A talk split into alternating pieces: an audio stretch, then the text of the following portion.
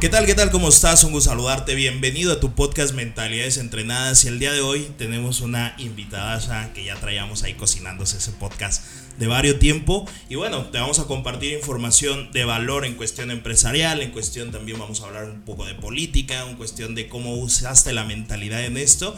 Y quiero darle la bienvenida a Marbeli Constanzo. ¿Cómo estás, Marbeli?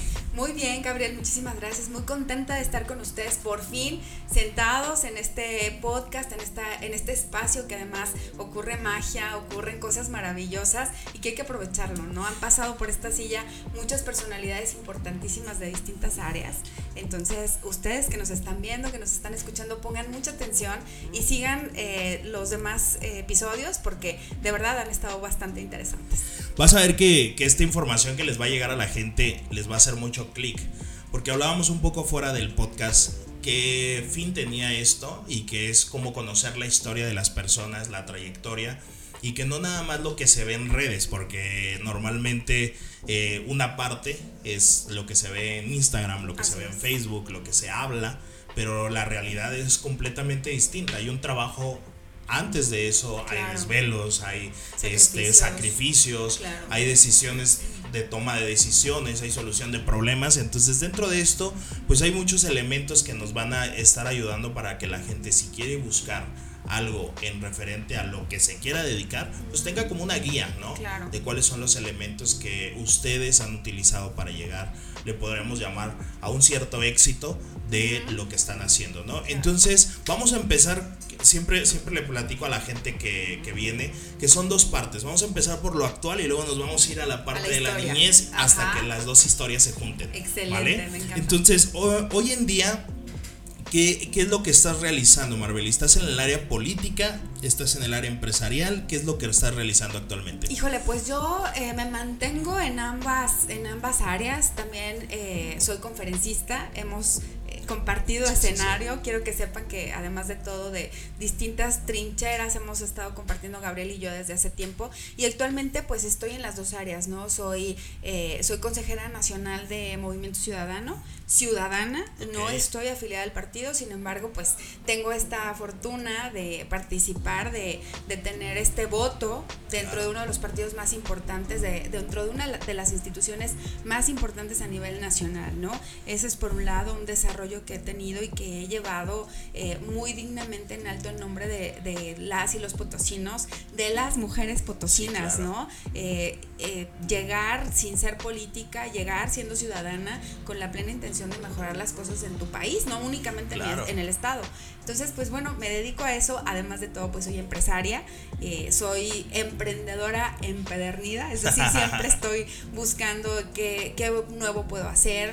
Eh, la verdad es que es algo súper importante. En redes sociales compartimos lo bonito, compartimos lo que luce, lo que brilla, lo, que, lo que llama la atención. Y dejamos para otros espacios los fracasos, el dolor, las, eh, las traiciones, porque también se da mucho, hay que decirle por su nombre. Entonces, porque no, no se trata de solamente hablar de lo bueno, sino se trata de invitar a la gente que quiere participar en el tema del emprendimiento, que quiere hacer su propio negocio, que no se siente cómodo nada más trabajando para alguien, pero, pero el chiste es no desanimar animarlos, porque cuando un emprendedor o cuando un empresario cuenta nada más la parte mala, pues la gente no se animaría nunca, eh, ¿no? Y sobre todo ahorita que Hacienda, el fisco y todas las leyes nos tienen súper amarrados. Entonces hay que hablar de lo bueno, hay que hablar del cómo sí se puede, porque México tiene mucho talento y lo que falta es explicarle a la gente cuál es el camino y que los fracasos son únicamente algo temporal y, que parte. ajá, y es parte del éxito y, y esos fracasos temporales nos permiten crecer, nos permiten volver a, creer en nosotros mismos y lanzarnos nuevamente. Creo que es una, una parte importante entender que hay dos, dos, este, como todo, ¿no? Hay una dualidad en todo lo que podemos ver en nuestra vida, si lo usamos como ley universal, hay una dualidad en todo. Como hay cosas muy padres, como dices, las cosas que brillan, las cosas que se ven bonitas, pero también esta, esta otra parte que a veces hay situaciones que, que no te permiten como avanzar como uno quisiera, ¿no? Nos vimos en lo de Proyecto Tu Futuro, en la cuestión de, de, de, Marcos Dantos, y él hablaba de eso, ¿no? Que, que había una montaña rusa que el emprendedor debería de estar curtido para, para tener estos altibajos, que, que a veces pensamos que es todo para arriba. Y también esta parte de, de, dar la información, que también hay una cuestión de, de, de desarrollo, porque también tienes que trabajar en ti mucho. Sí, Creo, que, creo que esa parte es tocado un tema, perdón que te interrumpa, un punto súper importante. Para cualquier proyecto debes de trabajar primero tu, tu, tu parte, interna, tu parte emocional. Creo que la, la, salud emocional es algo básico para los seres humanos, para las relaciones, para el trabajo, para cualquier proyecto que te, incluso para tener hijos, para prepararte para una carrera. O sea, es importantísimo. Primero el autocuidado. Y eso no nos lo enseñan. Ahorita digamos que estamos hablando de esto, pero hace cinco años, tú lo sabes, no hablábamos de esto. Hablábamos del cómo sí y de forzarnos y estar casi que eh, lágrimas de sangre o sudando sangre y partiéndote el lomo en el camino. Y no era por ahí, ¿no? Si no estás enamorado de tu proyecto, si no crees en tu proyecto o en el lugar donde estás trabajando, no sirve todo el esfuerzo que Es muy complicado a veces cuando, cuando nada más trabajas hacia afuera. Sí. Y tanto en, en, en todas las áreas, nosotros dividimos cinco áreas en las que la mente puede potencializar tu vida o la puede destruir. sí, porque hay una frase que dice, ¿no? La mente te construye o te destruye. Y, de ahí empiezas. O sea, tus felicidades y tus dolores ocurren en tu mente. Exacto. Y, ya tú decides, hay, hay también otra que dice, ¿no? O sea, el sufrimiento es opcional y el dolor es inevitable. Entonces, la parte de la mente juega un parte importante en cuanto eh, sufres, que es quejarte, y dolor, pues es inevitable, es, va a pasar pero la mente juega un, papel importante en cómo vas a desarrollarte internamente, en cómo vas a desarrollarte con la comunicación con las personas, en cómo vas a reaccionar a los, a los problemas que se van enfrentando y también a las felicidades que se te están, se te están presentando, porque hay gente que a veces se les va Sí, no, no disfrutas, no. Hay gente que, fíjense que tenemos este problema y también yo creo que de antes de la pandemia, pero mucha gente estamos, bueno, están, yo ya he trabajado, no puedo decir que estoy libre de pecado, pero sí me llegó a pasar que estaba con tanta ansiedad por la pandemia, porque no hablamos de este tema que no solo los niños sufrieron el, el embate emocional, también los adultos, ¿no? Entonces de pronto no disfrutas el presente por estar con la ansiedad de lo que viene, de lo que viene y estás todo el tiempo pensando esto y no disfrutas eh, lo, que construiste y que hoy te permite una pequeña felicidad. Porque al día, ¿cuántas felicidades tienes, Gabriel? Tienes un montón, un montón, ¿no? O sea, si, si nos ponemos atentos a esta parte, y eso me lo enseñó el mindfulness, vivir el presente, vivir el aquí y el ahora y disfrutar todo, incluso hasta un mal momento y decir, güey, pues eh, esto es lo que hay, ¿no? ¿Y cómo lo vas a resolver?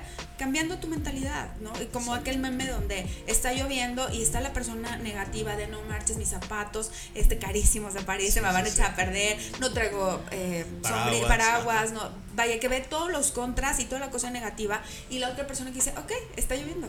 Vamos a brincar en los charcos. ¿Qué puedes hacer ante algo tan natural como que esté lloviendo? no, te puedes quejar, pero no va a dejar de llover. O puedes aceptar el hecho de que está lloviendo. Y como tú dices, brincar en los charcos o resguardarte porque a lo mejor no te gusta mojarte, lo que sea. Pero la forma, el enfoque, la, la atención que tú le pongas y, y, la intención que le pongas a ese pensamiento es lo que te va a hacer sufrir o te va a hacer sentirte bien, ¿no? Sí, exacto. Y creo que es una es un punto que va que se va desarrollando y que claramente lo tienes tú como emprendedor, tú como incluso la parte empresarial me ha tocado mucho Justo por eso hicimos una metodología que se llama cambio de chip, porque no nada más iba basada para la gente que, que estaba en una turbulencia, sino también la gente que, que estaba en estancamiento o que estaba en un aceleramiento, que es cuando ya sé lo que tengo que hacer, pero a veces me cuesta un poquito de trabajo hacerlo. Entonces, al hacer este tipo de acciones, empezar a cambiar la mentalidad, tanto la parte empresarial como también del colaborador, creo que es algo que ya están viendo inclusive en normas eh, gubernamentales como la NOM 035, la parte psicosocial, la parte de que no nada más es estar trabajando 10, 12 horas, sino también tienes que ver una cuestión de relación con tu familia, una cuestión de relación personal, una cuestión de, deporte, algo también que tienes que estar cuidando, diferentes áreas en tu vida y que no nada más es la parte laboral. Así es. Que no, no, debes de vivir para trabajar, ¿no? O sea, es, eso es algo, y si me permites hablarles tema político, porque además de todo, me si me lo permites, justamente Movimiento Ciudadano a través del Senado de la República está impulsando una ley para eh, extender los días de vacaciones, ¿sabes? O sea, porque México es uno de los países que tiene menos días de vacaciones. Que más trabaja. Ajá, y además que más trabaja y en condiciones, la verdad, no las mejores. Y yo como desde mi parte empresarial te lo puedo decir, creo que se puede hacer mucho y creo que podemos apoyar este tipo de iniciativas. Claro, eh, siempre especializando. Eh, vaya dándole a, tu equipo de trabajo el entrenamiento suficiente para que aproveche todas estas bondades que tendría tener 12 días de vacaciones, por ejemplo. Hay mucha gente que se pone los pelos de punta y dice, a ver, no, pero espérate, ¿cómo? Pues sí, porque entonces tú tienes un equipo de trabajo o tienes, como mucha gente lo llama normalmente, empleados eh, mucho más eh, relajados, con más no, relajados en el sentido de me vale madre todo, sino disfrutando su trabajo, viviendo a su familia, viviendo, eh, estudiando, vaya, creo que todos apostamos hacia ese lado donde México salga adelante con mexicanos más fortalecidos desde la parte eh, social, la parte familiar, la parte de salud, Gabriel, porque ayer veía yo las noticias, por ejemplo, una persona en la Ciudad de México para entrar a las 10 de la mañana a su empleo sale a las 7 de su domicilio. Sal, y luego imagínate todas las horas que hace para poder llegar a las 10 a su empleo y luego sale a las 6 tres horas en el, en el transporte público, o sea, trabaja mucho tiempo, no ve a su familia, no disfruta a su familia y no tiene una vida social eh, donde él se esté cultivando. alimentando claro. Así es. Entonces, creo que es importante que tomemos en cuenta esto y que cambiemos este esquema de trabajo que tantos años eh, pues nos hemos, hemos mantenido en esto, ¿no? Sí, actualizarlo porque eh, hay también estudios que dice la gente cuando entra a zona industrial o al trabajo, entra sin enfermedades, por ejemplo, la más común, eh, la diabetes. Y se jubila con diabetes. Así es. O sea, hay muchísimos casos así, estrés, mucha gente que, que cae en enfermedades. Hoy, ahora con toda esta cuestión del COVID, también es una parte importante el, el estrés el cómo manejes las cosas, porque el estrés te baja las defensas y si te baja las defensas, pues eres más propenso a que te pase este tipo de acciones. Entonces, todos estos, estos elementos conjuntos son lo que eh, hoy en día tenemos que estar eh, teniendo precaución, porque la gente normalmente corría por el dinero. Así es. Sí, y creo que el dinero no es que lo, desvalorar, lo desvalorices, porque no es así, pero es un vehículo. Así es y es un vehículo y creo que es más fácil hacer dinero que hacer un hábito. Así es, totalmente. Estoy totalmente de acuerdo contigo. Entonces, eh, yo creo que esta parte de, de, nada más pensar en qué es lo que tienes que hacer para conseguir o que te levantes pensando en eso, porque hay una frase que, aquí decimos en el entrenamiento, a ver, ¿por qué y para qué se levanta la gente todos los días? ¿Qué crees que te conteste Marvel? Y la gente si te le preguntas, ¿por qué para qué te levantas todos los días? Para trabajar, supongo. Para trabajar, para pagar las cuentas, porque no hay de otra, porque chamba chamba. Y todas estas frases, el 90 al 80% de las personas se van así a trabajar. Y hay una frase que dice, no, la gente no es floja, no tiene un sentido de vida. Así es. Entonces, Eso me encantó. Entonces esa parte de crearle un sentido al, a lo que haces día con día, creo que tiene una, una fortaleza que te hace moverte independientemente de las situaciones en las que te encuentres, ¿no? Y hoy se da mucho esta, esta parte de, no, pues es que tú hablas desde un punto que de tu ya privilegio, estás exacto, de tu privilegio, sí, claro, me la sé perfecto. Y, y, déjame decirte que no es así. O sea, le hemos batallado, hemos hecho esto. Yo le digo a, la, a la, una persona que me dice, oye Gabriel, es que yo pensé que tú habías nacido en Cuna de Oro y luego, bueno, fuera. Bueno, fuera. lo hubiera, vendido ya. Pero, pero no es así. Yo, yo me acuerdo que, que iniciamos desde, desde otro punto. Eh, yo le decía, no, pues yo vivía tres cuadras del periférico allá para el norte, para el Saucito, y hay un conflicto allá. Entonces, no, sí, sigue siendo un conflicto, ¿no? Es un foco de infección muy fuerte en cuestión de muchas áreas. Y fue uno de los puntos también donde nos tuvimos eh, el acercamiento hace algunos cinco años más o menos. Sí, ya, ya tiene un rato de esto. Yo creo que van a ser como 10. Sí, Porque estamos hablando como desde el 2014. Sí, ya sé, sí, pues unos, unos sí, 10, 8 años fácil. Entonces, todos estos elementos que, que vamos viendo, que no nada más son porque te pusieron ahí, es porque lo trabajaste, o porque tomaste una decisión de hacer algo distinto a lo que estaba haciendo tu entorno. Y creo que es importante entender estos elementos para que la gente vea que hay, hay oportunidades, ¿no? Y hay, un, hay un coach argentino que dice, si estás en México, estás en el mejor país para desarrollar. Yo te tengo otra también. Si emprendes un negocio en San Luis Potosí y te funciona, te va a funcionar en cualquier parte del, país. Porque San Luis Potosí es un lugar muy difícil para el emprendimiento. La gente, los clientes, eh, el mercado es exigente. Total. ¿Sabes? O sea, ha quebrado aquí Applebee's. Sí. Ha, ha quebrado Chili's.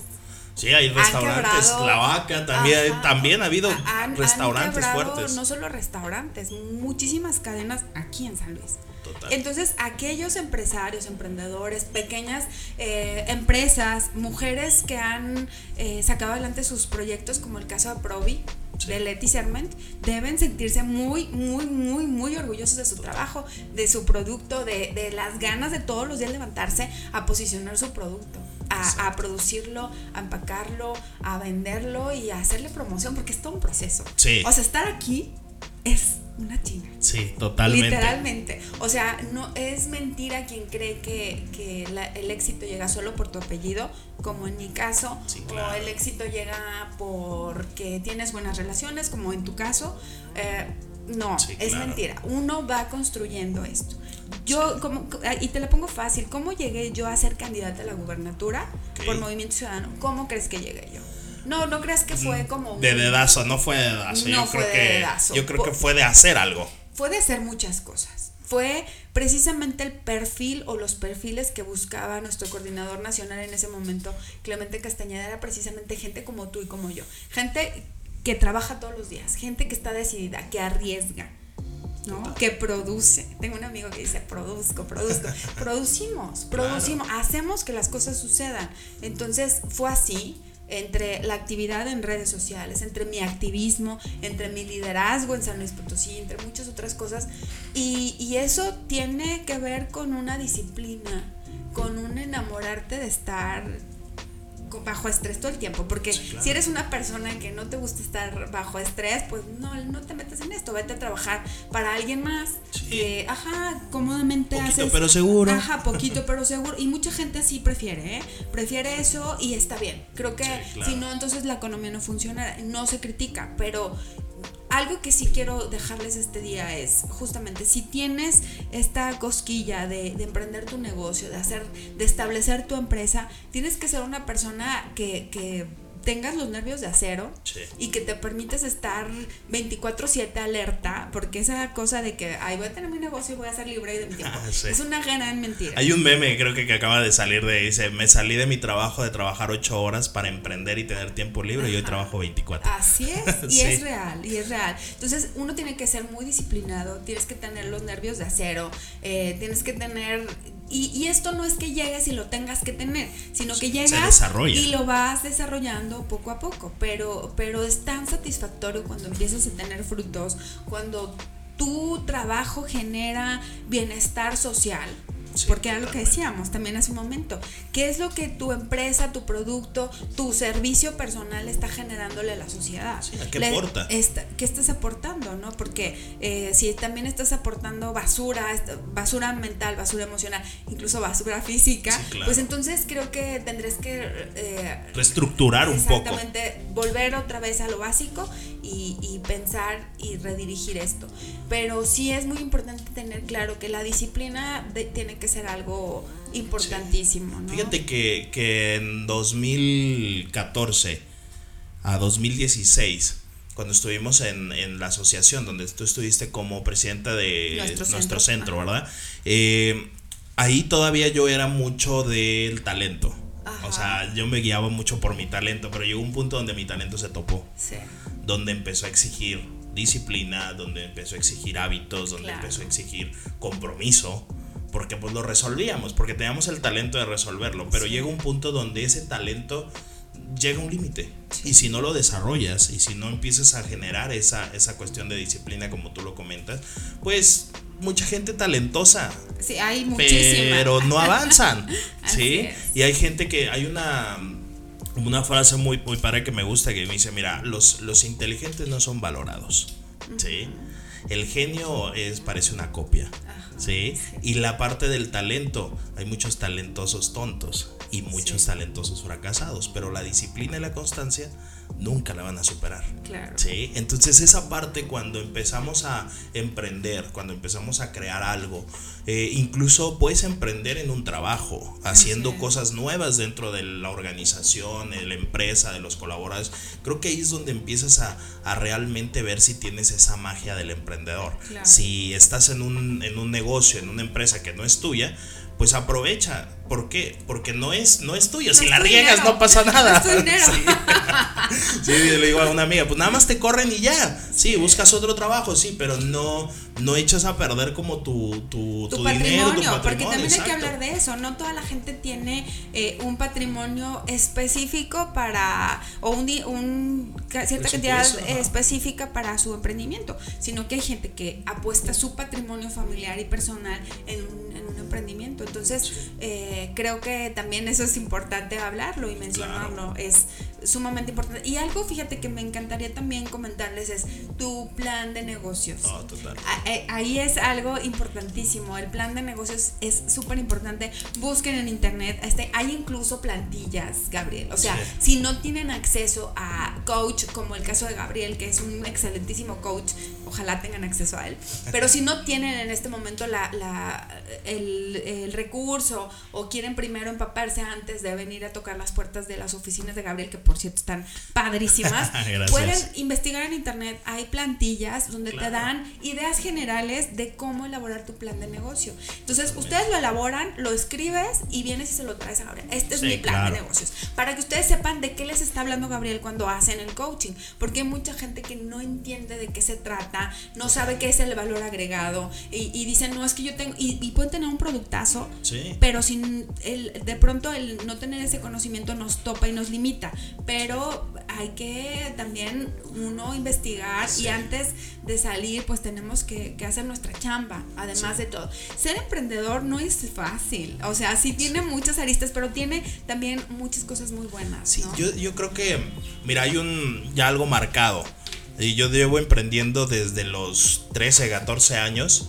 Este, antes no se le llamaba emprendimiento, eh, antes se le decía no tienes nada que hacer. Entonces yo me acuerdo cuando mi papá tiene talleres automotriz, eh, hacíamos, yo juntaba mucho las latas de, de, cerveza y de refresco y todo esto. Y yo me acuerdo que llegaba al taller de mi papá y le agarraba el aluminio también del, de los coches. y los iba y los vendía. Entonces eh, llegó un punto y una anécdota muy, muy padre ahí con mi papá que que después de ir a revisar qué es lo que había ahí en el taller, me habla como a los tres días, porque yo ese yo normalmente le daba cierto porcentaje a mi mamá o cierto porcentaje a mi papá para poder, este, porque ellos me llevaban o cualquier cosa, ¿no? Entonces recibo la llave, exacto, gastos fijos. Esos son los gastos fijos. Exacto. Entonces me habla mi papá a la casa y me dice, oye, a ver, pásame a Gabriel, ahí voy yo, contesto, me dice, oye, ¿dónde está la cabeza del coche que tenía aquí? Y yo, ¿cómo? Sí, o sea, había una cabeza de aluminio aquí. Porque la agarraste, ya me dijeron que la agarraste. Y dije, no, papá, es que, mira, no, pues no andes agarrando eso porque son para los aguinaldos de los. Bueno, no, te lo regreso. Me dice, bueno, déjalo, nada más no lo agarres, ¿no? Entonces también cuando empieces a emprender te metes en problemas. Claro, por supuesto. Entonces muchos problemas que hay veces que no es, no es no es que lo hagas con intención, pero tienes como la visión de, esa parte del crecimiento, del, estar creando, y a veces se te olvida que hay aristas en, esa parte. Por eso comentas que el emprendimiento, bueno, eh, yo lo defino como algo que tiene un 70 a un 80% de probabilidades de que no suceda. Así es. Y las probabilidades, bueno, se llaman obstáculos. Y los obstáculos se llaman para dos cosas, Marvel para impulsarte o para detenerte. ya tú sabes para qué los lo utilizas. Exacto. Entonces, como dices, el, el, emprendimiento es un deporte extremo. No cualquiera lo, lo aguanta. Sí. Y hay veces que yo también digo, bueno, el emprendimiento como aguas porque se está convirtiendo en una moda. Sí. Y esa moda ah, posiblemente pueda desviar lo que realmente tiene como esencia, que es si tú le dedicas cinco años a un proyecto fijo y que te enfoques en él, no andes brincando de proyecto en proyecto, en cinco años tú vas a tener resultados sí o sí. Claro. Sí o sí. Entonces, si tú estás emprendiendo, si tú nos estás escuchando con esto y tienes ganas de emprender, como dice Marbelli, consulta tu eh, plan de negocios mándame un mensaje, yo te voy a ayudar con la parte de ver cómo, cómo podemos estructurarlo para que lo puedas hacer mejor. Y bueno, de ahí que empieces a, salir a, la postura. Si nos remontamos un poco a tu historia, un poco a la, parte de la niñez, Marvel, ¿cómo fue, ¿cómo fue tu niñez en cuestión de esta parte? Porque has vivido el negocio muy de cerca. Claro, la parte empresarial así muy, muy de cerca. ¿Cómo fue? Híjole, fíjate que decías ahorita en tu experiencia que vendías las latas, eh, el aluminio y, todo, que por cierto es un gran negocio. Ya lo vimos ahorita con la guerra, que cómo nos han subido los precios de todo. Eh, bueno, a mí me pasó como a los 8 o 6 años, no recuerdo muy bien. Yo eh, tenía pues mis Barbies. Ok. Mis Barbies, ¿no? Barbies originales y todo. y tenía una vecina en la casa al lado que sus Barbies no eran originales y tenía mucha ropa. Mucha ropa de Barbies, mucha, muchísimo. Entonces eh, yo hice un mal negocio. En mi casa me fue muy mal. Ahorita tú estabas contando que tu papá te dijo, eh, ¿no? Porque eh, yo le ofrecí una de mis Barbies a cambio de ropa para mis otras Barbies. Entonces llego a mi casa, me faltaba una Barbie y mis hermanas y mi mamá así de, ¿qué hiciste? Y yo, no, pues es que vendí mi Barbie. Hice un buen trueque. para mí era súper negocio, ¿no? Entonces ahí me llevé mi primer encontronazo de que pues no, ¿verdad? O sea... Pero yo estaba feliz. Sí, claro. Y pero mi mamá agarró mi Barbie, agarró la ropita, porque además era ropita hecha en casa o algo así. Claro y va y le toca a la mamá de mi vecinita y le dice, a ver, aquí están sus garras estas, déjenme la Barbie de mi hija. Porque además de todo, pues mi Barbie era Barbie, ¿sabes? Era marca Barbie. Entonces, ah, mal. Pero yo tenía ocho años y ahí entendí, ahí entendí qué tan, qué tan fácil o difícil puede ser eh, tener lo que tú quieras, ¿no? En ese momento lo tuve, como yo quería tenerlo. Y para mí se me hizo justo, un, intercambio justo. A los ocho años, pues no sabes el valor. Eh, sí, no, además mi mamá bastante exageró con irle a tocar a la vecina. Porque yo lo que quería era ropita y muchos outfits para mis, para mis Barbies. Claro. Y para mí fue un gran negocio, pero aprendí pues la diferencia entre una cosa y otra y empecé a planificar y hacer esto. Mi, digamos que de mis primeros negocios fuera del negocio familiar eh, fue empezar a vender joyería y bisutería y ya sabes que nos encantan las mujeres y ahora los hombres y qué padre andar llenos de accesorios. Entonces yo siempre he sido muy, eh, muy de ese estilo y empecé eh, cada verano o cada sí, dos veces al año hay ferias en la Ciudad de México y en Guadalajara para las personas que tenemos tiendas o que nos dedicamos a las, eh, pues ya sabes, decoración, regalos, bla, bla, bla. Entonces invertí algo de mi dinero en joyería. Entonces me empezó bien, otro año igual. Empezó, empecé hasta tenía ya vendedoras. Oh, a mis 14, 15, no, 15, 15, 16 años. Entonces en una de esas vueltas yo llevaba pues toda mi, mi inversión. Se me ocurre invertir en un negocio de relojes con un proveedor en aquellos años ni, ni le pedí tarjeta, yo no le preguntaba a nadie, o sea, yo hacía mis planes sola, vendía, compraba y todo el rollo, yo me sentía la magnate de, lo, de la joyería. Entonces, el gran error mío fue, eh, el segundo error garrafal que cometí, que recuerdo muy bien, fue haber invertido todo mi dinero con ese proveedor que no conocía, que no me dio garantía y que además me llevé muchísimos relojes que llegando a San Luis se descompusieron. Y empecé yo a vender y la gente me decía, güey, pues tu reloj no me sirvió, ¿no? eran relojes muy bonitos, este, pero pues eran chinos o eran una cosa así. Entonces quebré mi negocio enormísimo para ese momento, vaya que yo había empezado con una inversión chiquitita y que yo solita la había estado recuperando y la había incrementado y bueno, ya sabes, un exitazo para mí. Pero entonces el error fue haber eh, no haber tenido esa madurez y esa capacidad de haber hablado con mi papá y decirle, pues es que voy a hacer esto, ¿no? Yo me mandaba sola y me, hasta la fecha me sigo mandando sola y hago yo todo. Fracaso o éxito depende únicamente de mí. Entonces, eh, eso ha sido respecto al negocio, pues yo desde muy chiquitita desde los 13 años, 12 años, eh, me mandaban a la tienda que está en Calza de Guadalupe. Ok.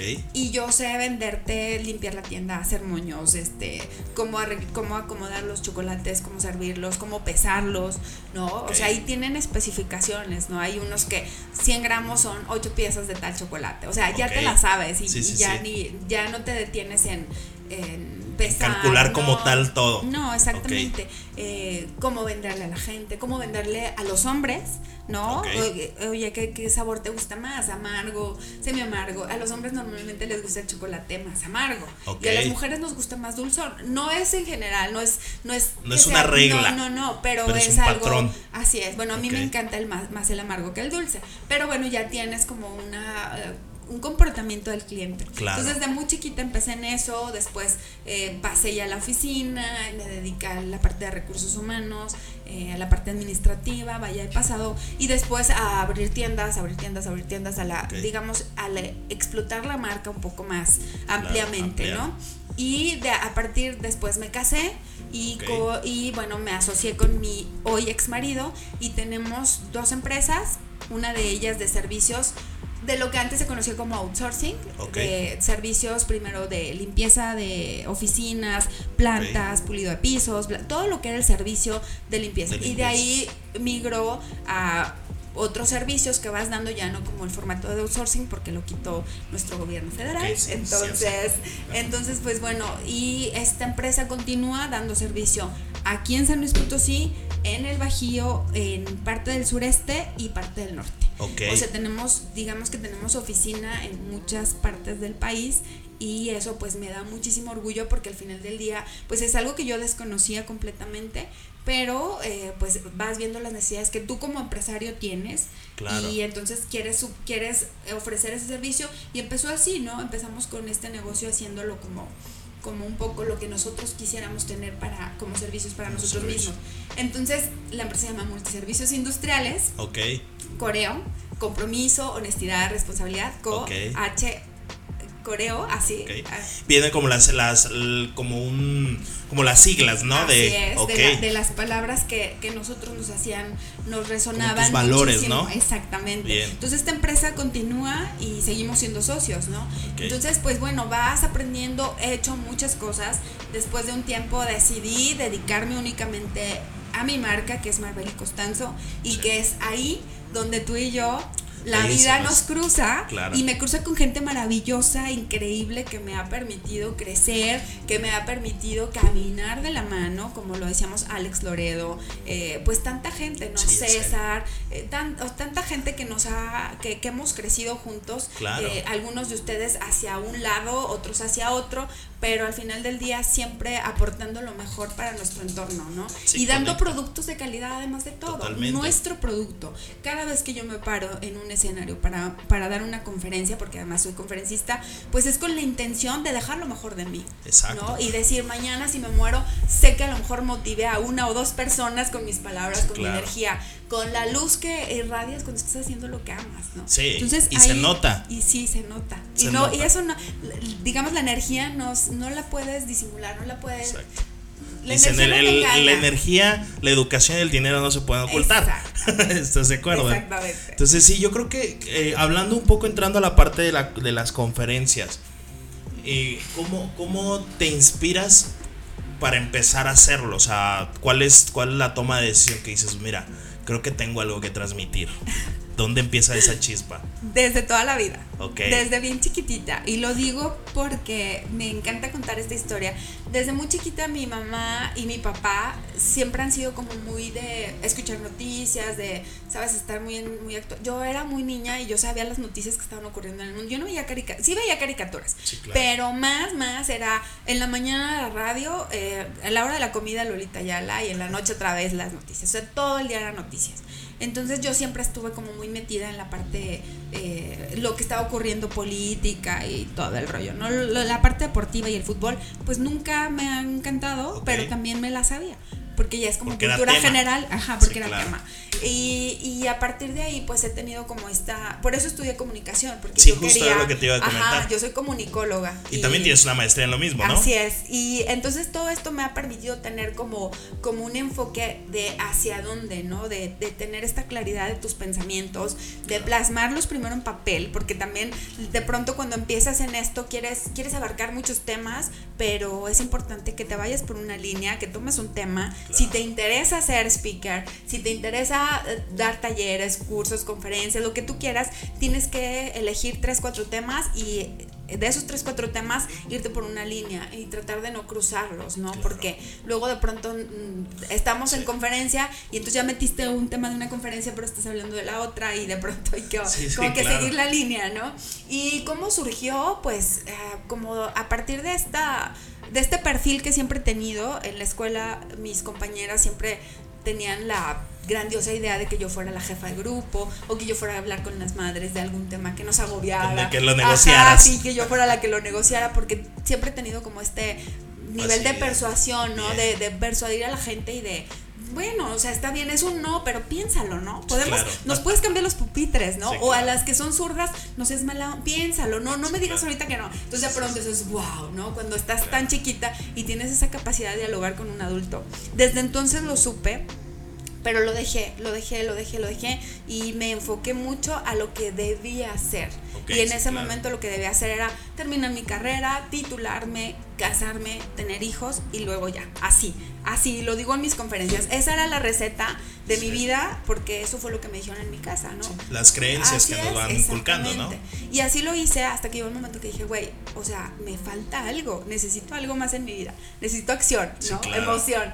Y de pronto dices, bueno, no es lo único que, no nada más soy ama de casa, no nada más vendo chocolates, ¿no? También tengo esto para explotar. Y me empezaban a invitar, eh, después de un, de un, rato de estar casada, siete años, eh, me divorcié. Okay. Y eh, pues mi vida cambió completamente. Yo era muy feliz, casada, pero cuando me divorció, fui todavía más feliz. Viste no, una amplia. no por la cuestión de la, de la persona, tu parte personal es se queda ahí y vives tu duelo y respetas la vida de los demás y terminas en buenos, en buenos acuerdos. Y un divorcio no significa eh, si es un fracaso en un proyecto, pero no significa que sea un fracaso en tu vida. Si estás pasando un momento crítico o difícil de una separación o de algo de este tipo, es es en, es en un área de tu vida, no es tu vida. Exacto. Eso, es, eso lo que No naciste pegada a la persona. Exactamente. Y, y, y, no se trata también de, de, que tu vida gire en torno a tu a tu estatus eh, personal, si estás casado, soltero, viudo, divorciado, no. Eso es, digamos, una parte adicional. Así es. Entonces ya empieza a haber como un, como un cambio de chip, un cambio de mentalidad. Me, me invitan a dar clase a una universidad a la carrera de comunicación y de diseño gráfico y luego termino dando en lingüística y bueno un tema muy padre porque porque los chavos pedían tener clase conmigo y de ahí me invitan a ser coordinadora de la carrera o sea en súper poquito tiempo y ahí es donde me doy cuenta que digo, güey, esto es lo que yo quiero hacer, ¿no? Ser maestra, era en ese momento. Ajá. Viene la presidencia de nuestro centro, que es también un proyecto que luego te lo platico, así que se los platico muy porque fue una plataforma política para mí muy importante. Pero empiezan a invitarme a dar eh, pláticas sobre el negocio familiar. Okay yo creo que estuve tres, cuatro meses dando pláticas, pláticas, o sea, era constante, muy constante, casi tres, cuatro por semana llegó el momento en que la gente quería saber qué había detrás de la marca y qué había en esa mujer.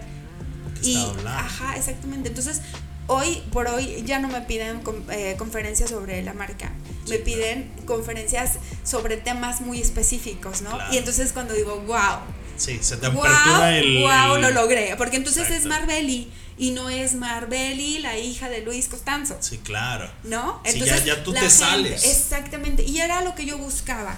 Entonces, hoy por hoy, te lo vuelvo a decir, Dios no lo quiera, no me, no me quiero morir. Pero si mañana me muero, Gabriel, y la gente que nos está escuchando, de verdad te lo puedo decir, logré lo que yo quería lograr.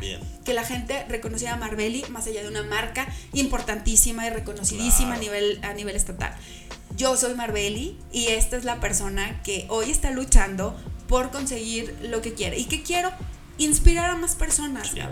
Estuve trabajando para la, la la, perdón, para la gubernatura del estado de San Luis Potosí, pero siempre fue con la plena intención de que todas esas niñas que me veían, todas esas jovencitas que me veían ahí, de que, ay, qué bonita, y eh, no sé qué, que sepan que en ese momento era yo, pero eventualmente con disciplina, con trabajo, con mucha dedicación, ellas pueden estar en esa posición. Totalmente. Y yo aspiro a que una mujer muy chingona, muy chingona para San Luis Potosí sea nuestra próxima gobernadora. No fui yo, pero puede ser una mujer de esas que me vieron caminando en las calles del estado de San Luis Potosí. Claro. Cuando amplias el contexto de las personas, creo que cuando tú logras hacer eso en, en, en, hacerles, en tocarles la, la inspiración a las personas, se queda como un legado. Sí. Además eso es un don y tengo que reconocerlo porque las mujeres tenemos este famoso síndrome de la impostora. Las mujeres somos todo el tiempo de este síndrome de la impostora, pero hoy quiero reconocer que es un don y es una virtud. Tú tienes una virtud. Tú, tú, Gabriel, tienes una virtud que es inspirar. Yo, Marbeli, la tengo. No toda la gente la tiene y hay que aprovecharla porque Dios, Dios nos hizo con esto. Nosotros lo desarrollamos y entonces lo hacemos, lo, haz de cuenta, es una onda expansiva y permites que más gente se dedique a esto. Yo lo digo muchas veces, ¿cómo, cómo es posible que en México nos, nos, enfoquemos o en San Luis nos enfoquemos más a hablar de la vida privada de las personas o hablar de las cosas que están mal de las personas cuando en realidad lo que hay en el fondo es una admiración profunda? ¿No te ha pasado Son fans confundidos. Exactamente. Entonces yo te invito, si, si tienes a alguien al quien admiras y a quien te encantaría ser como esa persona, ve y pregúntale cómo le hizo. ¿Cómo le hizo para llegar a donde está? En lugar de estar investigando, ah, es que es amante de no sé qué, ah, no, pues es que eh, hizo un fraude, no sé dónde, güey, neta, para cada persona que estamos de este lado ha sido un camino bien difícil. Y siendo mujer, no, pues qué te cuento, está todavía más, más, más, más difícil. Pero siempre, y recuerden, somos el promedio de las cinco personas con las que nos reunimos. Si te juntas con gente mediocre, serás la sexta persona mediocre. Si te juntas con gente chingona, trabajadora, luchista, luchista, que se nos ha olvidado esa palabra, luchistas, luchadores, serás la sexta persona luchista y luchadora, que vas a estar conquistando tus sueños, no los sueños de nadie más, los tuyos. Los tuyos, totalmente. Y creo que esta parte que, que comentas es importante porque no toda la gente se anima, una, a preguntar por qué. Mira, la gente efectiva entendió que no va a estar contándole a la gente si no le preguntan, porque si no es tildada de metiche. Así es. ¿sí? Pero si una persona tú vas y esa persona es efectiva y tú le preguntas, está totalmente abierta a compartirte su información, porque a él también le costó trabajo y la gente efectiva tiende a impactar o inspirar a personas. Y hay una palabra que me gusta mucho en diferenciar entre inspirar y ayudar. Ayudar, ayudas una sola vez. Inspirar, a, inspiras para toda la vida. Así ¿sí? Entonces, antes de, pensar en que, ah, voy a ayudar por, mejor inspira con tus acciones, con tu forma de vida, con tu estilo de vida, con tus valores, con lo que haces día con día, porque podríamos hablar mucho, pero de, del dicho al hecho. Hay mucho trecho. Exacto. Entonces, es, es, la acción es la que debemos empezar a hacer y, creo que es una parte importante esto que comentas que es un pilar importante de la metodología, que tú eres el resultado de las cinco personas con las que más te desarrollas. ¿sí? Y vamos a darle un contexto que hay dos tipos, que son la gente tóxica y la gente efectiva. Poniendo en contexto que la gente tóxica no es que quiera hacerte daño o que sea mala, simplemente que hace algo que para ti te genera una incomodidad, ¿no? Y hay gente inconsciente y gente consciente. La gente consciente, Marbeli, es la gente que sabe lo que te va a decir, te va a generar un caos. Oye, voy a iniciar un nuevo proyecto. Mm, sí, a ver cómo te va. Como aquel que dijiste que ibas a empezar, pues a ver si es cierto. Y tú dices, oye, te lo platico porque esto y este chao. Y luego el de al lado le dice, ¿por qué le dices no? Para animarlo. Pues qué manera tan ortodoxa de hacerlo, amigo. Y luego están los otros que se la viven quejándose, que son los inconscientes, que el perro es que el gato, es que el agua, es que, la, gasolina, ni coche traen, y se la viven quejándose. Y luego les dices, hey, vente, te voy a ayudar, mira, hay un proyecto en esto, te voy a presentar. Tus ideas. Exacto, y luego te dicen, no, no, yo como que eso no, amiga. Eso como que a mí no me gusta mucho andar ahí bien. En política, es política no sé. Es muy, muy típico eso, ¿no? Gente que se está quejando todo el tiempo, pero. Luego le salen, ven, a ver, vamos. No, fuiste a votar. ¿Por quién votaste? Ay, no, es que estaba, tenía partido de fútbol el domingo y no. No, ni para qué. Además ya sabemos quién iba a ganar. Sí, entonces, entonces es la gente que se queja y, te intoxicas al final del día. El cómo lidiar con esta gente es la parte importante. El cómo poderlo, porque la gente dice, no, ya lo bloqueé de Facebook, ya lo eliminé de WhatsApp. A ver, elimina a tu mamá, elimina a tus hermanos. De, tu núcleo más cercano es donde vienen esos comentarios. Sí, entonces, y eso en el emprendimiento sucede mucho. Sí. Sucede muchísimo que tengas que lidiar con tres elementos cuando tu mentalidad no está entrenada. Y esos tres elementos que les voy a compartir se potencializan si la mentalidad la tienes entrenada o no. Uno, la parte de la familia. Ey, métete algo seguro. Ya estudiaste, ¿por qué no te metes a un buen trabajo, una buena empresa? Y dices, no, pues que quiero emprender. No. Y no es que no quieran es que ayudarte. No bueno para eso. Exacto. Y es que no sé qué, ¿no? Nada más le estás inventando, le estás jugando al emprendedor. Yo me acuerdo mucho que a mi papá le mando un saludo siempre. A mi papá y a mi mamá los hago famosos. Llevan cada vez que voy a las conferencias o, o a los podcasts. Y me decía, Gabriel, ¿qué estás haciendo en un café hablando con personas? Vente a trabajar al taller, vente a, a trabajar, ¿qué estás haciendo ahí? Y bueno, hoy en día le gusta mucho lo que hago, claro, porque ahora lo ve desde otra perspectiva, claro, sí, pero esta parte de, de, de, tratar que te cuidan, porque no es que no quieras, que no te quieran apoyar, simplemente que no quieren que sufras. Eh, no, dímelo a mí, es la misma sí. historia, o sea, mis papás de que ah, mi mamá todo el tiempo rezando y es que la política y no sé, mi papá, ¿para qué te metes a eso? Bueno, o sea, lo mismo, Total. igualito. Y no han entendido desafortunadamente en mi casa que esta es mi vocación. Que mi vocación es de donde yo esté, voy a hacer, voy a poner mi granito de arena para que las cosas cambien y la gente cambie su mentalidad. Porque tenemos gente súper talentosa. Sí, Somos gente súper chingona, súper. Pero sí. nos falta creérnosla. Exacto. Y, y, el, y el empezar a. Mira, por, por default el cerebro está programado para ver lo negativo. Sí. O sea, es por sobrevivencia. Eso es psicológico a nosotros nos toca empezar a cambiar ese chip a ver lo que realmente funciona y lo que aporta. Porque si no lo empezamos a modificar, toda la vida te vas a ir con esta parte de que pues nací en México, pues me tocó fregarle. Sí, ¿no? Pero tú también tienes la oportunidad de hacer un cambio. Justo en el pizarrón yo tengo ahí eh, escrito impactar a más de 10 mil personas y empresas, junto por eso. Porque es un sentido de vida que tú tienes para aportar hay cuatro elementos que para encontrar el sentido de vida o el, o el, por qué y para qué te levantas todos los días es, es uno, la pasión que tú tienes. ¿Qué harías sin que te pagaran? Sí. ¿Sí? ¿Qué harías? ¿Qué leerías 200 libros sin que te aburrieras? Entonces empieza a hacerte esas preguntas que te apasionan, algo que te hace latir el corazón. Y luego detectar tus habilidades, para que eres bueno. Sí. Porque hay mucha gente que tiene mucha pasión, pero no tiene habilidades. ¿Sí? Como la gente que quiere cantar, que tiene sí. mucha pasión para cantar, pero, pero no, tiene habilidad. Ajá. Entonces hay gente que tiene mucha habilidad, pero no le apasiona lo que hace. Así. ¿Sí? Entonces también detectar cuáles son esas habilidades, esa pasión. Y número tres, ¿a quién aportas?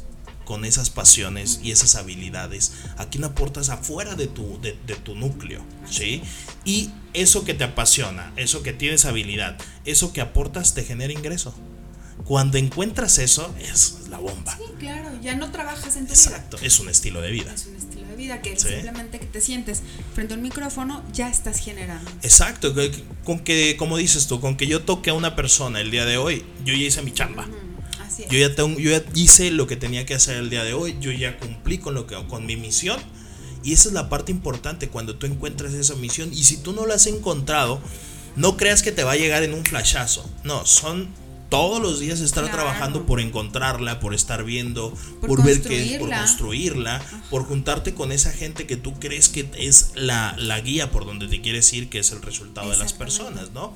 Y como, como tercer punto, y esto a ver si, cómo, cómo lo rebotas en idea conmigo, la cuestión de los obstáculos que normalmente se nos presentan día con día, ¿cuáles crees que sean los obstáculos que más a las personas para emprender o para crear un emprendimiento sean los que se les presentan? Hijo, la, la administración del tiempo.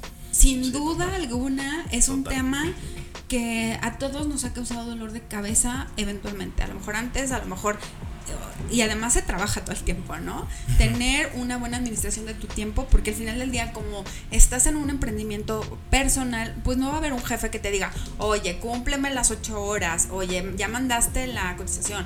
No, y de pronto nos podemos pasar 50 minutos sin querer eh, en TikTok. Sí. ¿Sí o no? Totalmente. En Instagram en Facebook, en, en, una tontería que nos consume o vaya, tener administración del tiempo es súper básico y es un obstáculo que a veces no nos damos cuenta.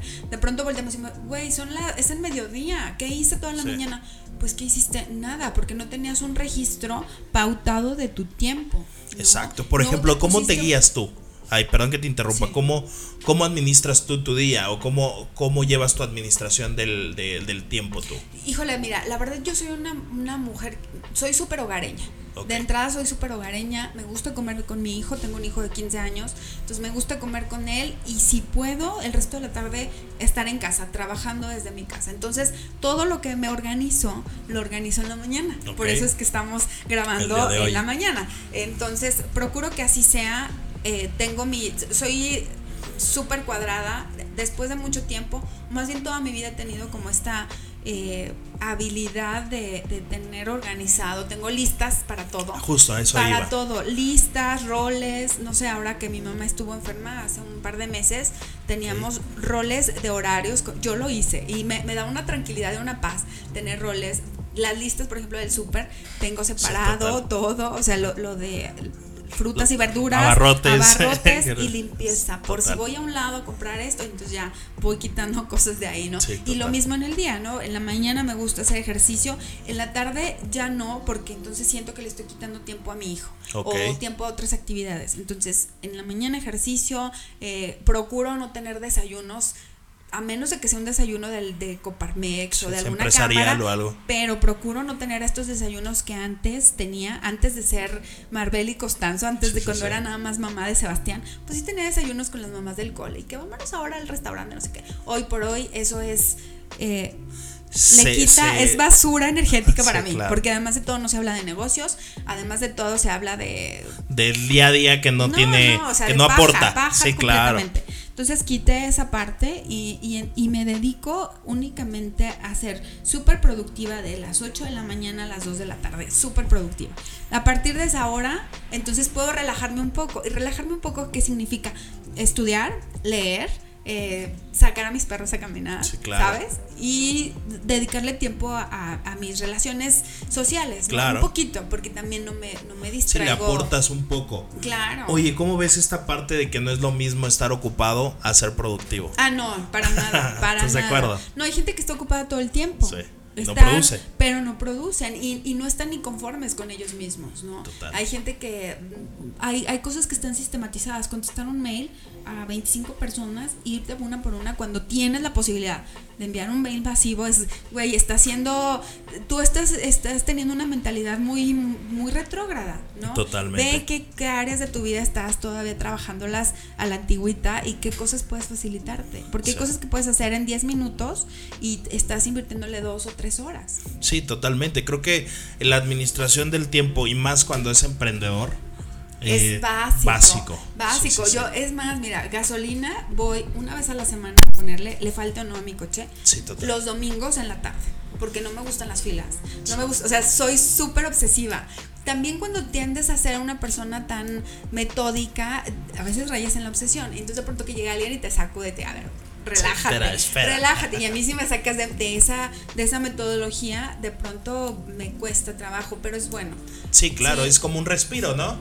pues no, al contrario, me da mucha ansiedad. Te, genera un caos. Sí, porque yo sí soy, y habrá gente que nos estará viendo que dirá, claro, yo también soy así. Y más cuando tienes a tu cargo muchas personas. Sí, total. Tienes a tus hijos, tienes eh, negocio, tienes cosas que, que, dependen también de ti, de que no te puedes levantar media hora más tarde, porque entonces todo se vuelve un, caos, Sí, total, y creo que si el estilo de vida o tu estilo es así, está bien. Volvemos al, al, punto de, de, de, ver cuál es, cuál es la estrategia que a ti te funciona. Por ejemplo, hay gente que, que es muy imperactiva ¿sí? Y que no, le gusta estar en un régimen de ciertos elementos. Y hay otra gente que lo necesita. Por ejemplo, los niños necesitan tener esos regímenes porque si no son, son un caos. No es monotonía, es hábito.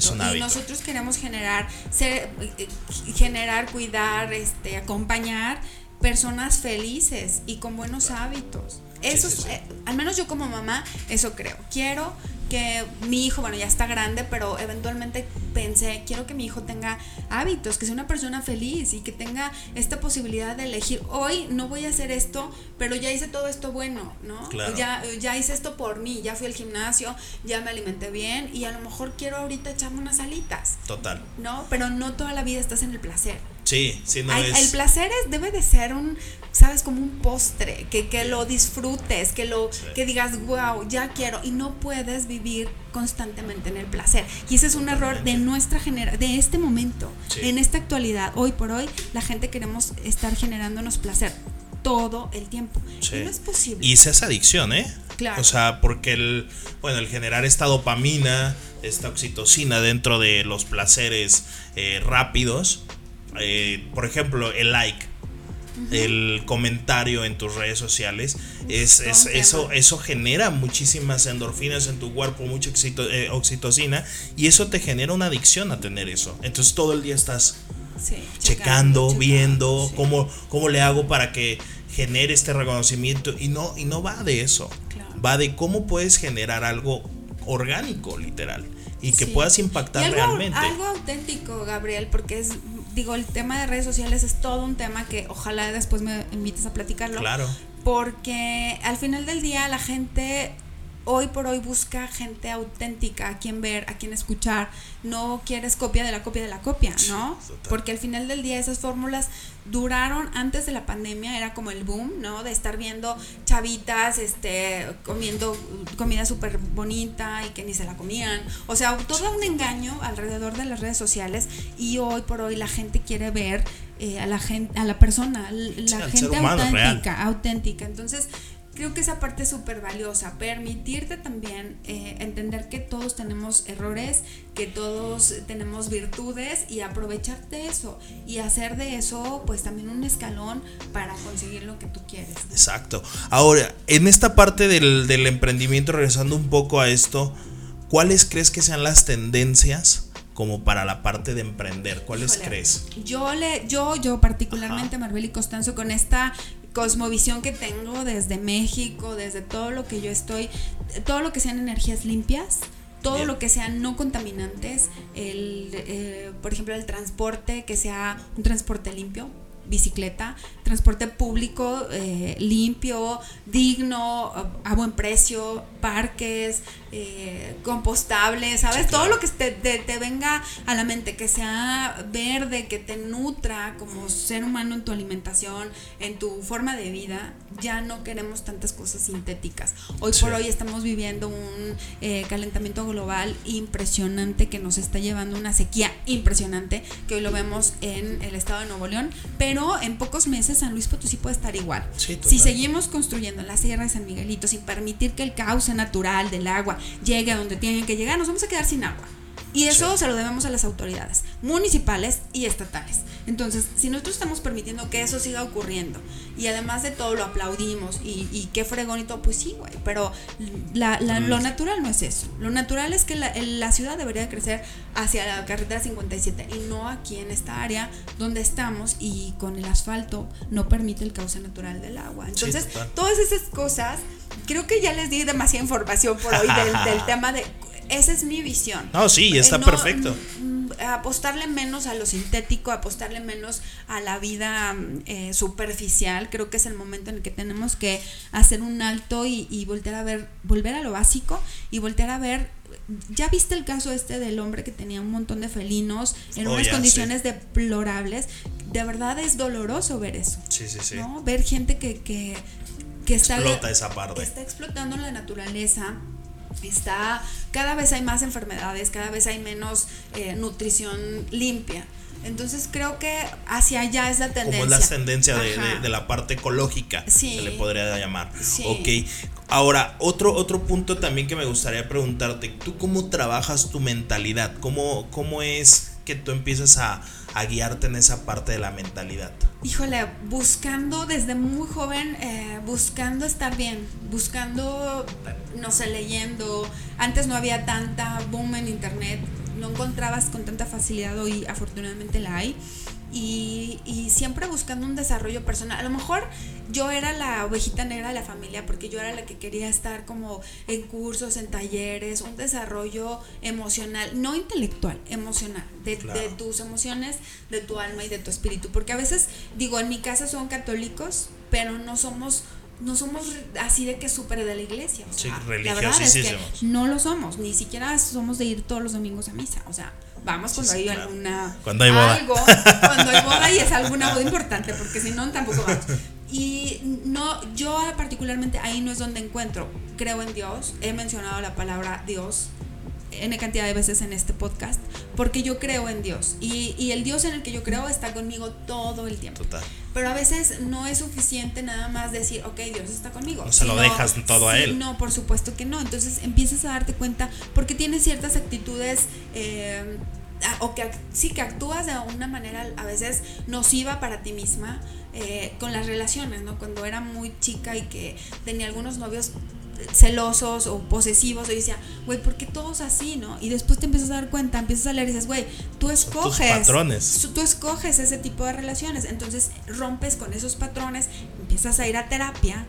¿no? La terapia es recomendable, señores. O sea, es como, es como ir al doctor. La mujer es como ir al ginecólogo. Total. De verdad. O sea, el otro día Romina Sacre, una, una coach eh, podcastera como tú y como yo, em, hablaba precisamente de cuando tú ya trabajaste en ti, no te puedes permitir estar con una persona que no ha trabajado.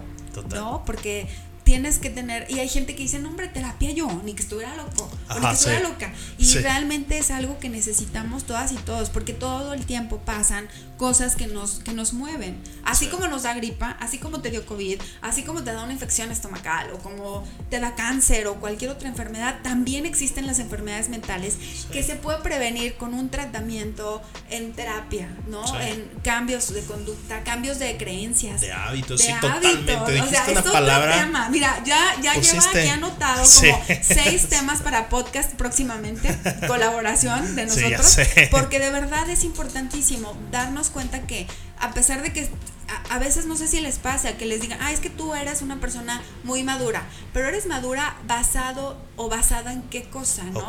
Si estás, eh, si tuviste una exigencia de niño, de, de, de muy chiquito, de muy chiquita, que te orilló a ser una persona tan madura, que cuando en realidad no viviste tu infancia. Hay cosas que de adultos venimos arrastrando y, restregándole a nuestra pareja que no tiene nada que ver ni tiene la culpa de tu infancia. Y este es otro tema que me encantaría, Abril, me tienes que invitar. Claro, vamos a hacer la, la, segunda etapa. Sí, tenemos que sacarle carnita a estos temas porque muchos de nuestros problemas de adultos, tanto en emprendimiento, en temas laborales, en temas de relaciones, vienen de la infancia, de no haberlos tratado. Entonces, ¿qué, ¿cómo le hice yo? Terapia, leyendo, buscando siempre este reconocimiento del yo, del quién soy. Y hay gente que, ni siquiera se pregunta quién eres, qué estás haciendo, qué quieres, ¿no? Cumples roles, cumples roles. Totalmente. Fíjate que hay una, ahorita que hablas de las creencias, el entender un poco cómo estamos programados los seres humanos. Eh, vamos a iniciar como de la tercera fase que es los pensamientos, que los pensamientos producen emociones. Al momento de hacer un choque de neuronas tenemos 1500 pensamientos al, al parpadear, entonces son como los bits del internet, ¿no? Entonces al hacer eso, la neurona choca y produce un cierto líquido en nuestro cuerpo que somatizamos como una emoción. Así es. ¿sí? Y la emoción produce una acción y la acción produce un resultado. Pero ¿de dónde provienen los pensamientos? Pues de las creencias. Así es. El yo creo que no puedo, yo creo que no voy a ser grande, yo creo que... Que, mi familia creció pobre y yo me tengo que quedar pobre. Sí, yo creo que el dinero es malo. Eso, híjole, ese tema también, el tema de el, el, enemigo real que tenemos es el dinero. No, cierto. Y hay mucha gente, y hay mucha gente que así lo ve, y que, y que ve a aquellas personas que tienen este recurso como enemigos. Y entonces van y te atacan y te dicen, es un negrero, eres un abusivo y es que por tal cantidad de dinero te puedo contar historias sí, total, increíbles de eso, que hay gente que está peleada con el dinero y que a la hora de reconocer su talento no vaya no equiparas tu talento con lo que vas a cobrar, ¿no? Entonces de pronto dices, pues págame lo que quieras. Sí. Es que, oye, es que eres excelente fotógrafo, ¿cuánto me cobras? No, pues haz lo que tú quieras desde, güey, porque el día que te lleguen con una cantidad más baja de lo que habías recibido, entonces te vas a quejar y vas a decir que, que, que, que eres, Gabriel, no manches. Te tienes y no das. No, importantísimo en el emprendimiento y en el autoemprendimiento es ponerle precio a tu trabajo, ¿no? Y es base a la creencia que tú tengas del dinero y de, la, y de la idea que tú tengas referencia a cuánto tienes de valor. ajá, cuánto, cuánto mereces, ¿no? Y si en tu casa te dijeron que no mereces nada, porque Uy, no eres sí, nada. Entonces de pronto esa, ese resentimiento no es un resentimiento personal, se convierte en un resentimiento social. Sí. Y que si te juntas con cuatro o cinco personas con resentimiento social de ese tipo, valiste Sí, madre, porque vas a ser totalmente. y van a ser un grupo lo que pasa hoy en el país. Sí. que Está polarizado y dividido por estos resentimientos sociales y estamos en el lugar en el que estamos. Sí, totalmente. Yo creo que esta parte, y volvemos al punto, la creencia es producida por experiencias y por las palabras que hemos tenido durante nuestra vida. Sí, Entonces, exacto, y la gente quiere cambiar sus resultados, pero no cambia sus acciones. Es. La gente quiere cambiar sus acciones, pero no regula sus emociones. Y así nos vamos con el pensamiento. Quieres cambiar tus regular tus emociones, pero no modificas el pensamiento que tienes, no reseteas las creencias limitantes que Así tienes, es. porque no sabes de dónde provienen o qué experiencia produjo esa creencia. Entonces yo creo que va a haber tema, tema para un segundo, un segundo podcast, Así porque, porque creo que hay mucho punto de dónde, de dónde rascarle. Entonces, eh, para ir como ir cerrando un poco el, el podcast, eh, realizamos ciertas preguntas para, la- las- para los invitados y una de ellas es, el, hay un libro que me gusta mucho y que cito mucho en los podcasts que se llama Piense y hágase rico. Y habla de lo que hablamos, de las cinco personas con las que nos desarrollamos. Y hay algo que menciona, el mastermind, tu mente maestra, ¿a quiénes elegirías como tus no tanto como mentores, pero sí con los que haces feedback, con los que platicas referente a temas de desarrollo, de crecimiento, de política, de, de- de- de empresarial. ¿Quiénes serían tus, tus Mis- cinco mis personas? cinco Ajá, exacto. Tienen que ser con los que hablo, ¿verdad? Con Sí, los quizás- que estoy en contacto En- o Quizás a un, a un autor incluso también Ah, que pueda seguir, que no ya no esté. Por ejemplo, para No. mí uno es Napoleón Hill. Ok. Para mí es una persona que leo libros, libros, Tony Robbins, que es otro, otro mentor que agarro en cursos en línea, eh, en cuestión que viene, también viene a México, eh, spoiler en esa parte, y eh, ellos, por ejemplo, son los míos. Como para ti, ¿quiénes Bueno, serían? va- va- para aterrizarlo en, el, en, el, en lo local, Ok. les voy a hablar de, de personas, bueno, no es tan local, pero una de ellas es la senadora Patricia Mercado, que es una mujer que fue candidata a presidenta a presidencia de la República Ok. en el 2006, me parece, sea, una mujer que ha sido mi mentora, que ha sido me ha acompañado en, en temas importantes sobre feminismo, sobre energías limpias, sobre, sobre temas que, que nos están importando y nos están ocupando a nivel nacional.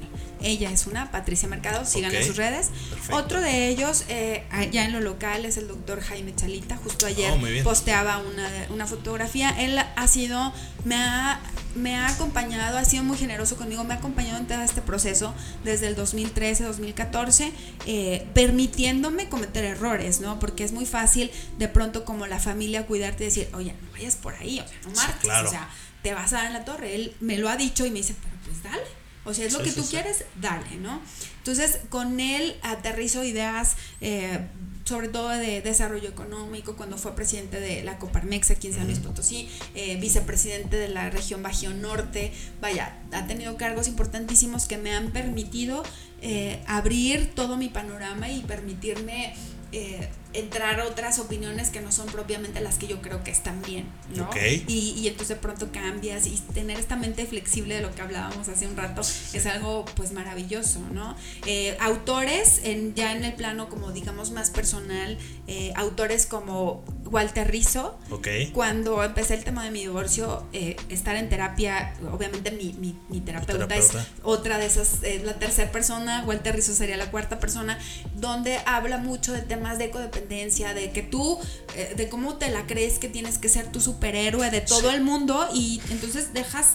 Te dejas me- te dejas al final y entonces tu prioridad o son tus hijos o es tu pareja o es tu trabajo o es todo menos tú. Entonces de pronto como regresar a esa parte y decir, ok, puedo ser yo la prioridad, pero también puedo cuidar todo esto. Y hoy yo puedo darte fe y testimonio que así es. Sí. ¿No? Que era feliz, lo dije hace un rato, yo era feliz antes de divorciarme, pero... cuando esa divorcio- realidad. Ajá, pero cuando me divorcio empiezo a trabajar en mí y empiezo a ver que primero estoy yo y que a través de ese primero estoy yo puedo acompañarme de gente como tú, Sí. de gente que vamos creciendo, creciendo y se hace una onda expansiva muy fregona y muy bonita. ¿no? Fíjate, voy a poner ahí un paréntesis que es una, una parte de las como de las creencias que tiene Latinoamérica, porque ya lo vimos ahora ya no nada más en México, Sí. sino en el área latinoamericana. la frase que normalmente decimos que es, oye, ¿por qué estás haciendo esto? Es, ah, porque tengo que trabajar por eh, los útiles de mis hijos y ya veré yo. Ajá. Sí, es una frase que es como, no, es que estoy trabajando por eh, pagarle la escuela de fútbol o, la danza o algo o el viaje o la casa a mis hijos y ya veré yo, oye, ¿cuándo te vas a ir a checar la muela? No, con un queterolaco la hago ahorita, no, nada más como porque... Y te dejas al último a ti. Entonces hay una propuesta ahora con toda esta cuestión de cambio de mentalidades.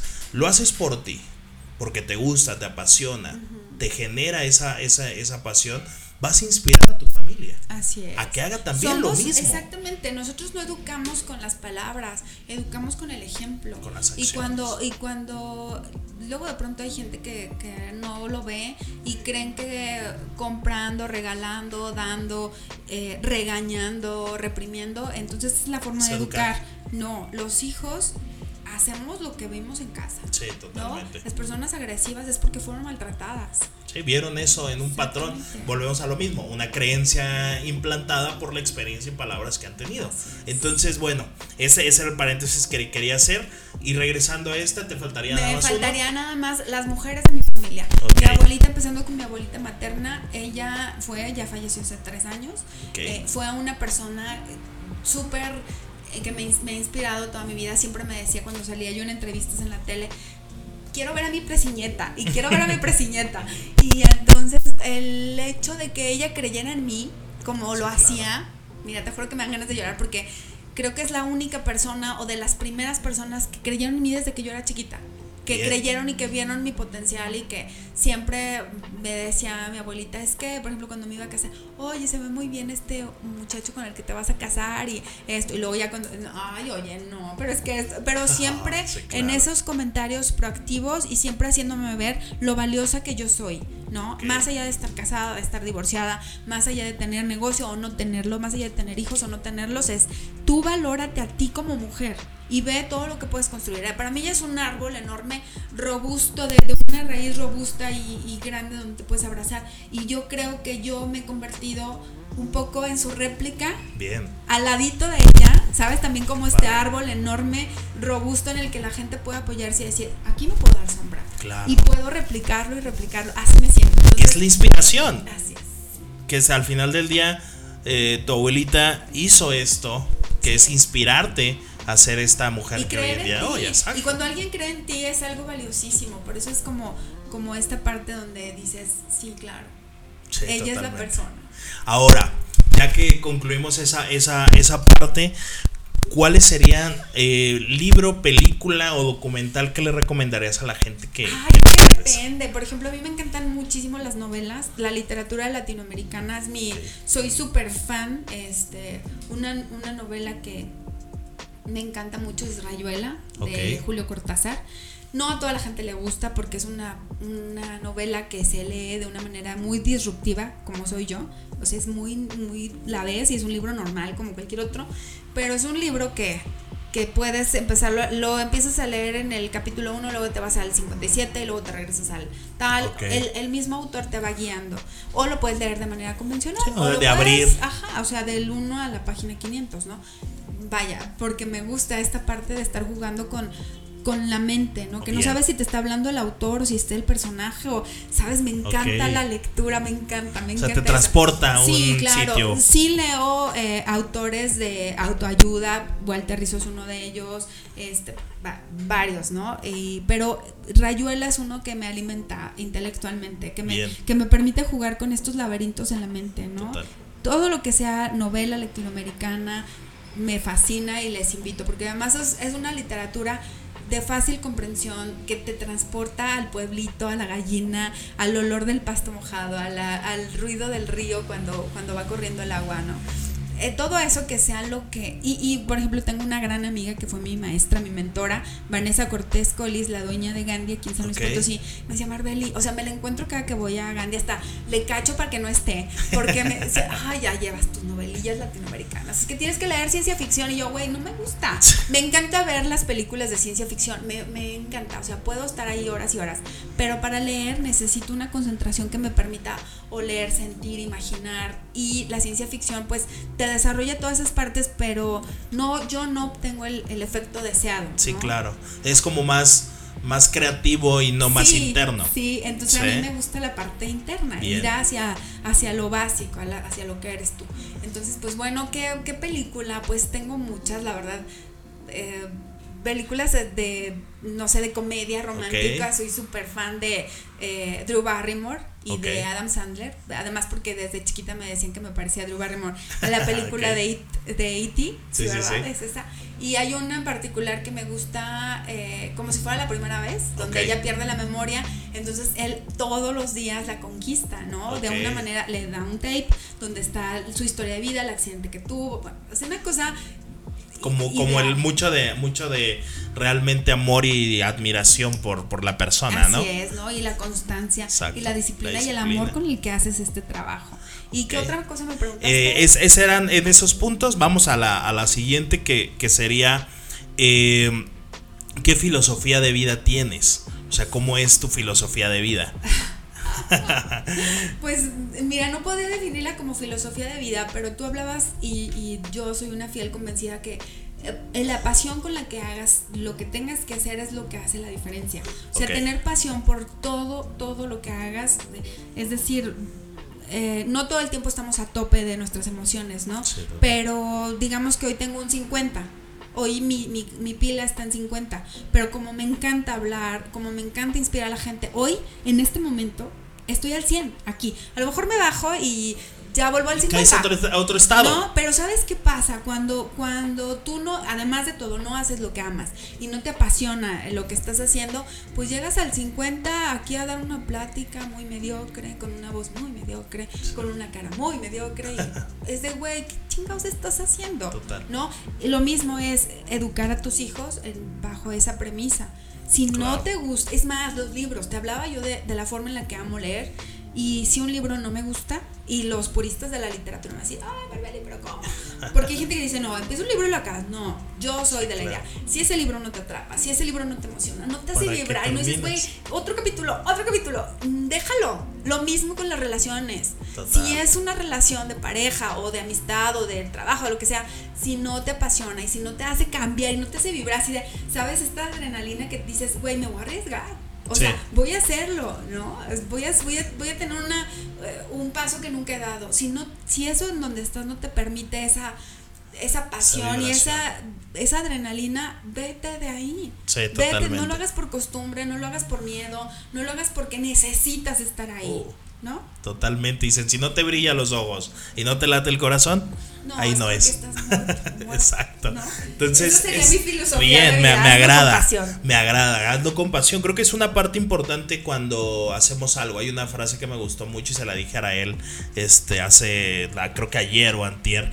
Le dije, bueno, no trabajes con profesionales, trabaja con, con, apasionados. Sí, totalmente. Sí, con profesionales te van a hacer lo que les toca. Un apasionado va a dar más, va a estar más, va a estar más atento a hacerlo.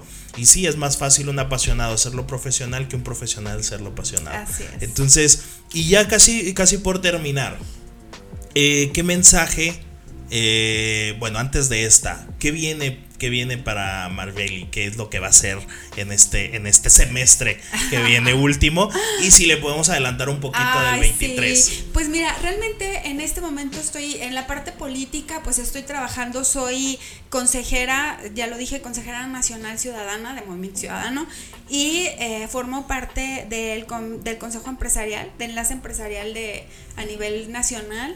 Entonces tengo estas mesas de diálogo con empresarios importantes como un puente entre, entre el empresariado y los políticos, ¿no? Yo, como yo estoy en ambas partes, pues es un puente que se tiende de relación bastante sólida, ¿no? De, en temas de fiscales, en temas de logística, que San Luis está en una posición privilegiada que tenemos que explotar y ojalá que lo vean así nuestros gobernantes porque a San Luis Potosí le puede ir mejor.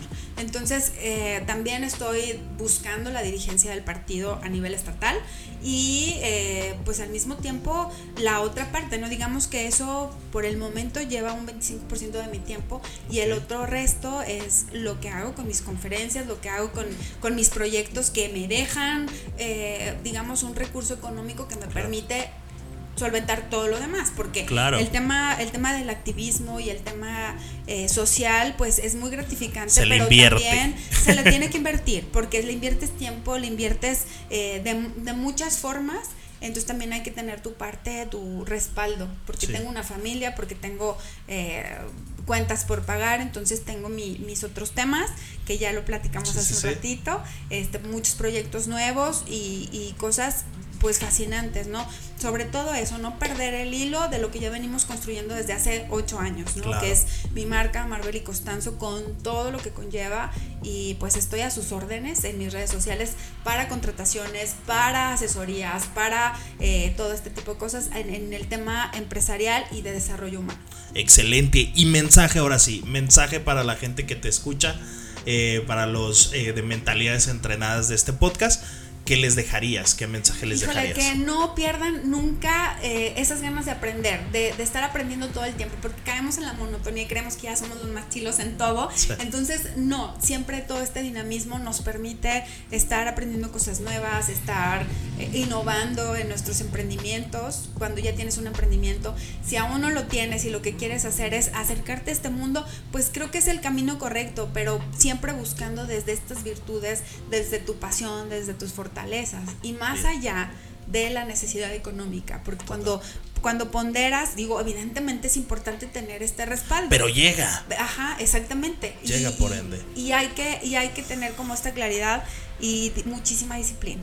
Disciplina para todo. Excelente. Para todo. Incluso hasta para aprender la direccional para dar vuelta. Sí, por Ojo, favor. porque aquí en San Luis somos bien malotes para manejar. Entonces, hagamos la diferencia. Total. Hablemos desde otro punto de vista en el que en el que no seamos esa que se queja, sino que seamos ese que pone el ejemplo, que no tira Exacto. basura en la calle, que no pita, que no es grosero, que no le falta, o sea, recuerden que somos lo, el resultado de lo que hacemos y cómo hacemos sentir a los demás. Entonces Totalmente. procuremos ser ese ente de luz que va caminando por la vida, aunque nos esté llevando la tostada, pero siempre con la mejor actitud, porque Totalmente. todo eso es una mente entrenada para lo positivo y no para porque si estás en lo negativo, pues güey, te van a pasar puras cosas Ahí negativas. vibras. Ujú, Exacto, ahí vibras. Ok.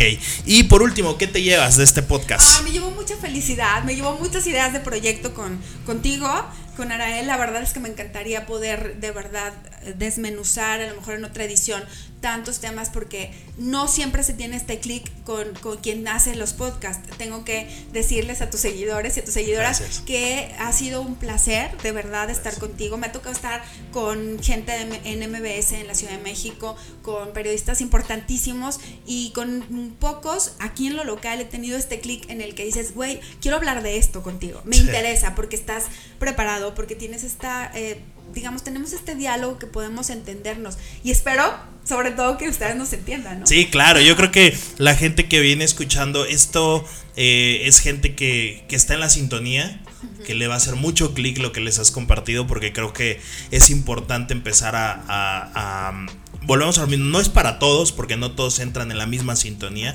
pero para los que son, que les llegue la información y que les impacte Así de es. manera correcta. ¿Vale? Maribeli, pues un gustazo. No, hombre, un gustazo. Yo creo que va a haber una segunda edición. Esperen una segunda parte de otro podcast. Ya traemos, creo que la segunda temporada ya ahí este, esperándonos. Y ahí justamente vamos Ahí a estar. vamos a estar. ¿vale? Vas a ver que sí. Y te vamos a ir a visitar a proyectos que también tienes, Así ¿eh? es, que platicábamos afuera del. Sí, del lo- los podcast. invitamos por lo pronto a 10 meses una barra. Estamos aquí en Sierra Leona 265, eh, al de Catalina. Muy bueno, ¿eh? Muy bueno. A gusto el lugar. Entonces ya vas a esperar ahí los videos y la información que vamos Así a hacer allá. ¿Vale? Gente de Mentalidades Entrenadas en tu podcast. Siempre recuerda que tienes información de valor. Y nos estamos viendo en el próximo capítulo. Muchísimas gracias. Bye.